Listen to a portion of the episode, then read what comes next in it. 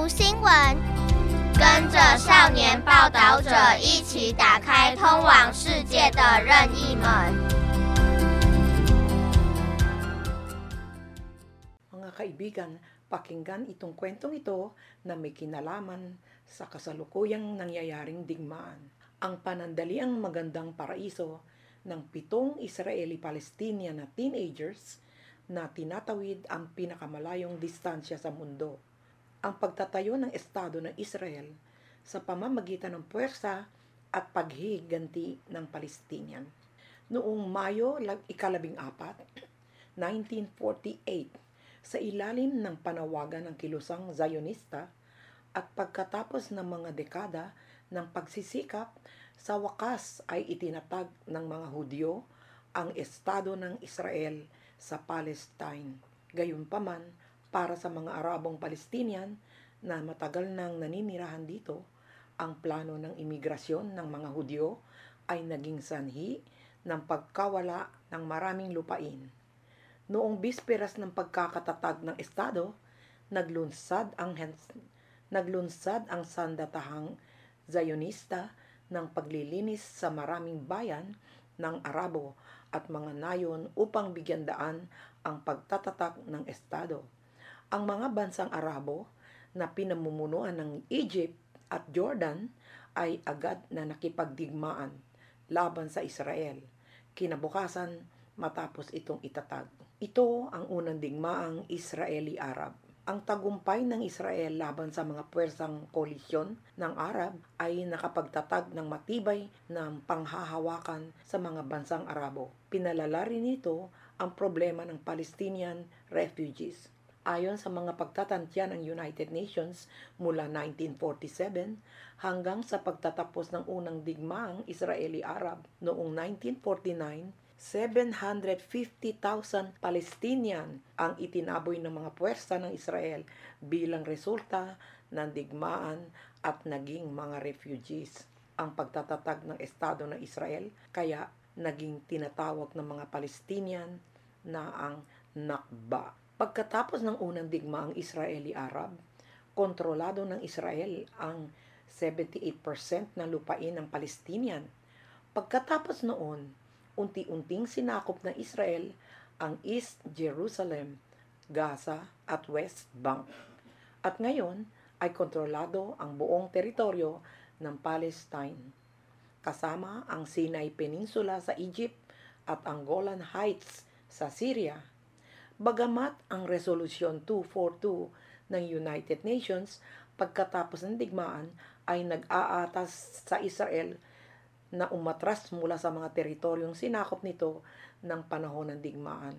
Nagpatuloy ang Israel sa pagtatatag ng mga pamayanan sa mga nasasakop na teritoryo.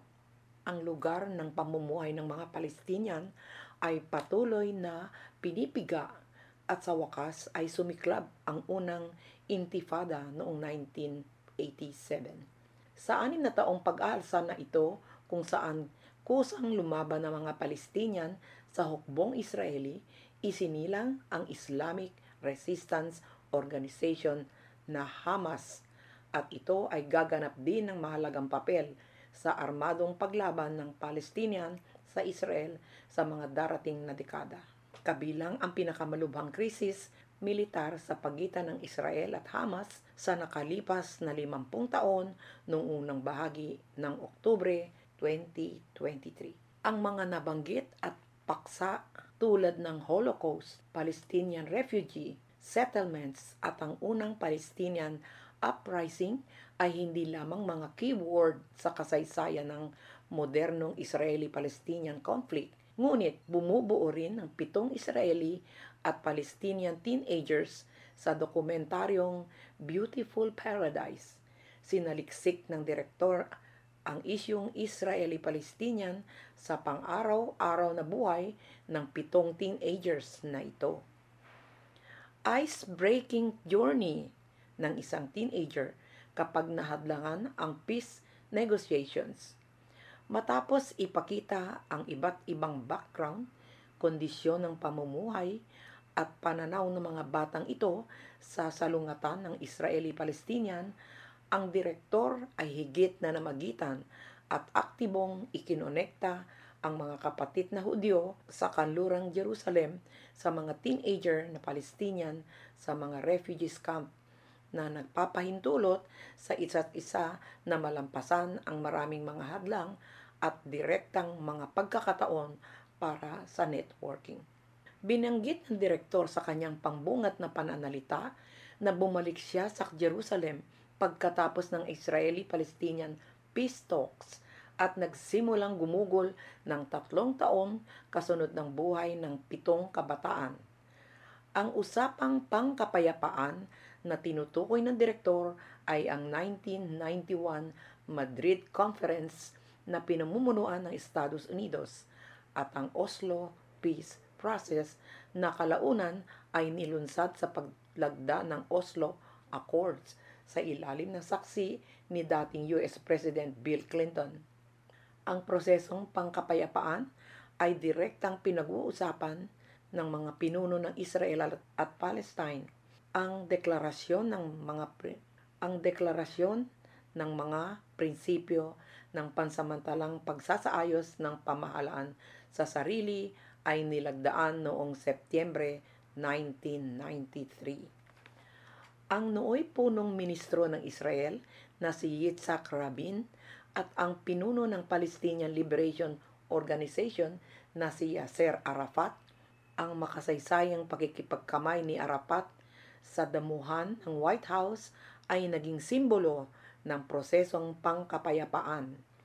Ang dalawang panig ay kumikilos din patungo sa Palestinian autonomy at isang two-state solution – Gayunpaman, dahil sa mga kasunod na pagbabago sa panloob na sitwasyong pampolitika ng Israel, ang pagpaslang kay Rabin noong 1995 at pagsalungat ng mga radikal na puwersa sa magkabilang panig, ang proseso ng kapayapaan ay tuluyang natigil.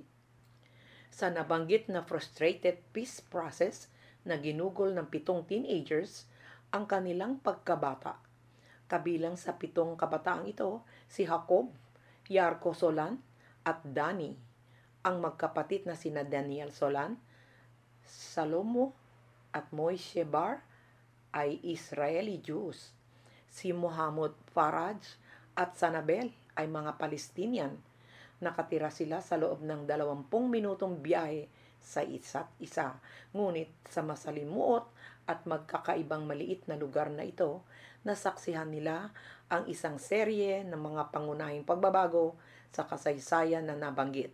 Nabibigatan sila sa maraming mga bagahe na dala ng mga kasaysayang ito. Ang pagkuha sa mga Hudyo bilang isang halimbawa, mayroon ding mga pagkakaiba sa pagkakakilanlan, paniwala at saloobin sa mga Palestinian. Dalawang magkapatid na lalaki, sina Jacob at Dani, ay Israeli Jews na naninirahan sa West Jerusalem. Mahilig sila sa sports. Sumasali sila sa volleyball team ng paaralan at lumalahok sa mga kompetisyon kasama ang team. Sila ay medyo sekular sa mga Hudyo. Ang tinatawag na sekular na mga Hudyo ay tumutukoy sa pagkakakilanlang Hudyo at pagkakakilanlang pangkultura, ngunit hindi masigasig tungkol sa pananampalatayang Hudyo sa makatuwid ang kanilang saloobin sa labanan ng Israeli-Palestinian at ang mga Palestinian ay medyo kalmado at may layunin. Si Silomo, ang anak ng isang Jewish American na ipinanganak sa Jewish quarter ng Old City of Jerusalem ay may medyo neutral na paninindigan sa isyong Israeli-Palestinian bagamat ang kanyang pamilya ay mahigit na sumusunod sa mga tradisyonal na Jewish na relihiyosong mga ritual at pananamit, si Mosh na nakatira sa settlement area ng Beit El sa West Bank ay iba. Si Mosh ay nagmula sa isang debotong tradisyonal na pamilyang Hudyo at may mas tradisyonal na pananaw sa Israeli-Palestinian conflict. Sa inisyatiba ng magkapatid na Jacob at Dani, inayos ng direktor na pumunta sila sa Diheshu Refugee Camp sa Bethlehem para makipag-usap sa mga teenagers na Palestinian na naninirahan doon at gumugol ng isang araw sa katapusan ng linggo. Si Para na nakatira sa Deheshu Refugee Camp ang unang kinatawan na nakipag-ugnayan sa magkapatid na Salan sa pamamagitan ng telepono mula sa clip ng kanyang pagbabalik sa kanyang sariling bayan kasama ang kanyang lola, makikita na ang kanilang pamilya ay biktima ng nakba noong 1948. Bilang isang binata, personal niyang naranasan ang hidwaan sa pagitan ng mga sundalong Israeli at mga sibilyang Palestinian noong unang pag-alsa ng Palestinian. Palibhasay nawala ng mga kaibigan sa panahon ng labanan naging masungit siya sa mga Israeli. Ngunit pagkatapos, malampasan ang mga hadlang sa mga hadlang at pagkikita at pakikisama sa dalawang kapatid na Salan, isinantabi ni Farah ang poot at hindi pagkakaunawaan at itinatag ang isang espesyal na pakikipagkaibigan sa batang Hudyo at ang kanyang pagkakak- pagkakakilanlan bilang isang sprinter at sports enthusiast ay gumanap din ng isang tiyak na papel sa Breaking the Ice sa pagitan niya at ng Sadlang Brothers. Ang isa pang pangunahing tauhan sa kampo ng mga refugee, si Shana Bao, ay orihinal na ninirahan kasama ang kanyang pamilya sa Palestinian Arab village ng Sakaria. Ngunit pinalayas ng hukbo ng Israel at napunta sa Deheshu refugee camp. Ang kanyang ama ay isang mamamahayag at lokal na pinuno ng Popular Front for the Liberation for the Palestine na kaanib sa Palestine Liberation Organization na kalaunan ay nakulong. Itinala din sa pelikula na binisita niya at ang kanyang pamilya ang kanyang nakakulong na ama sa bilangguan at nalaman na ang kanyang ama ay tinuturing na isang mapanganib na tao at ang kanyang detention period ay pinalawig. Pitong bata, tatlong posisyon, inosente na naimpluensyahan na makasaysayang memorya ng nakaraang henerasyon. Sa pitong bata sa pelikula, pinakamahusay na ipinakita ni Namamu at Mosh ang pagsalungat at tunggalian sa pagitan ng pananaw ng Israel at Palestinian sa kasaysayan. Ang dalawang lalaki na hindi pa direktang nakikipag-ugnayan ay masasabing galit sa isa't isa sa magkabilang panig ng Israeli-Palestinian conflict at historical memory. Si Mamu ay nakatira kasama ang kanyang pamilya sa Muslim quarter ng Jerusalem. Ang kanyang ama ay nagpapatakbo ng isang coffee shop sa distrito. Ang batang si Mamu ay maaaring sumipi ng mga talata mula sa Quran bilang katibayan upang patunayan na ang Jerusalem ay naging lupain ng mga Arabo mula noong sinaunang panahon. Naniniwala na dapat ibalik ng mga Hudyo ang Jerusalem. Bilang karagdagan, itinuring din niya ang mga residente ng settlement area na nagdiriwang ng pagpapalaya ng Jerusalem sa Muslim quarter ng Jerusalem bilang isang mapanuksong aksyon at sinusuportahan ang Hamas, Lebanese, Hezbollah at iba pang mga organisasyon na gumagamit ng puwersa upang harapin ang Israel. Si Mosh na nagmula sa isang debotong pamilyang Hudyo ay karaniwang naghahanda para sa Sabath kasama ang kanyang kapatid na babae.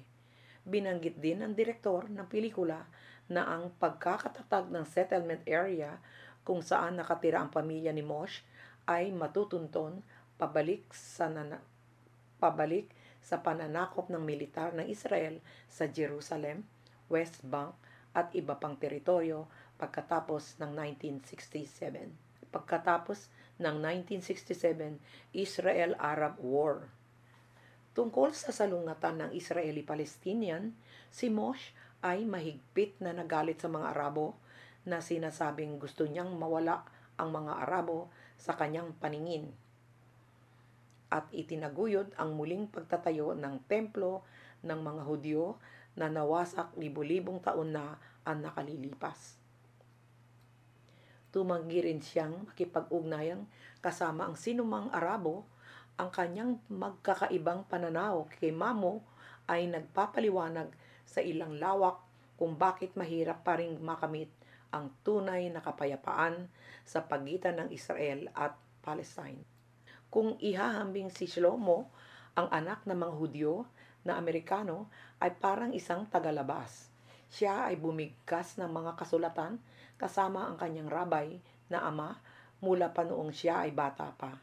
Pumunta sa mga sinagoga para sa pagsamba at lumahok sa mga relihiyosong seremonya at kapistahan. Ang pinaka namumukot tanging tampok na pelikulang ito ay ang pagtalakay nito sa isyu ng Israeli-Palestinian conflict mula sa pananaw ng mga teenagers. Sa kanilang pagkabata, dapat silang lumaki ng walang pakialam at protektado. Gayunpaman, ang mga bakas ng kasaysayan na naiwan sa kanila ay sa kasamaang palad ay malinaw na nakikita. Sa ganoong kapaligiran, wala silang nagawa kundi ang maimpluensyahan at magmana ng mga makasaysayang alaala mula sa nakaraang henerasyon. At sa nakaraang henerasyon, ginagabayan at pinilit, pinilit pa silang kapuotan ang kanilang mga kaaway at labanan sila. Gayunpaman, kung isasantabi ang mabibigat na makasaysayang bagahe na ito, hindi ba sila inosente at masiglang mga bata? Mula kay Shiana Bao na sumasayaw, si Farah na nagpapatakbo ng mga sprint sa sports meeting, ang magkakapatid na salang na naglalaro ng volleyball, at si Moshu na naglalaro ng mga computer games, nakikita natin ang inosenteng puso na nahayag sa pang-araw-araw na buhay na nababalot ng kaguluhan.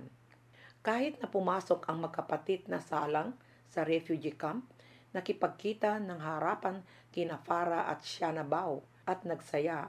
Tila mahirap para sa amin na tuklasin ang poot na nakatago sa kanilang monologo. Ang paglalaro ay nire-resolba ang mga hindi pagkakaunawaan at pagkamuhi sa loob ng maikling panahon at lumilikha ng isang pambihirang pagkakataon para sa kapwa, pagkakaunawaan at komunikasyon. Nang sundan namin ang lens ng direktor at pinanood namin ang mga batang Hudyo, ang mga batang Arabo na nakaupo sa isang bulwagan na nagkukwento ng kani-kanilang mga karanasan sa pagdurusa at nagpapalitan ng mga imahinasyon at pananaw sa hinaharap, tila nakakakita kami ng isang kislap ng pag-asa. At pagkatapos, mamaya sila ay lumaki. Gayunpaman, tulad ng lahat, ang kilusang pakikibaka at revolusyon, ang susi ay palaging ang tanong, ano ang susunod? Ang huling ilang minuto ng pelikula ay sumilip sa mahinang kislap ng pag-asa. Pagkalipas ng ilang taon, muling binisita ng direktor ang ilan sa mga tauhan sa kwentong tauhan sa kwento habang lumalaki ang ilang mga bata, nagbago ang kanilang itsura at boses at lahat sila ay naging pessimistic o higit na walang pakialam sa kinabukasan ng Israeli-Palestinian conflict attitude. Tulad ng pagkatapos ng isang masayang araw sa kampo ng mga refugee, sinabi ni Farah ng may damdamin, mawawalan ng kabuluhan ang lahat ng pagsisikap. Ang pagkakaibigan na itinatag sa mga palitan ng mga batang Hudyo at mga batang Arabo ay kailangang harapin ng mga makasaysayang sama ng loob, geopolitics, at mga salungatan sa relihiyon at kultura. Pagkatapos ng lahat, ay lubhang maikli ang buhay. Pagkatapos ng maliliit na ripple na ito, bumalik ang lahat sa kani-kanilang mundo at namuhay ng hiwalay sa isa't isa. Lahat ng ito ay maaari lamang tumagal sa checkpoint sa hangganan. Sa dulo ng larawan, mayroon isang shot ng nasusunog na gulong na gumugulong sa kalye. Gayon din ang isang bagong silang na sanggol sa nursery ng ospital na tila nagpapahiwatig na sa labanang ito na matagal nang naging pang-araw-araw na gawain ang mga Hudyo at Arabo ay ipinanganak, lumaki at namamatay sa salinlahi. Tulad ng mga alon, ito ay patuloy at patuloy pa rin na nangyayari.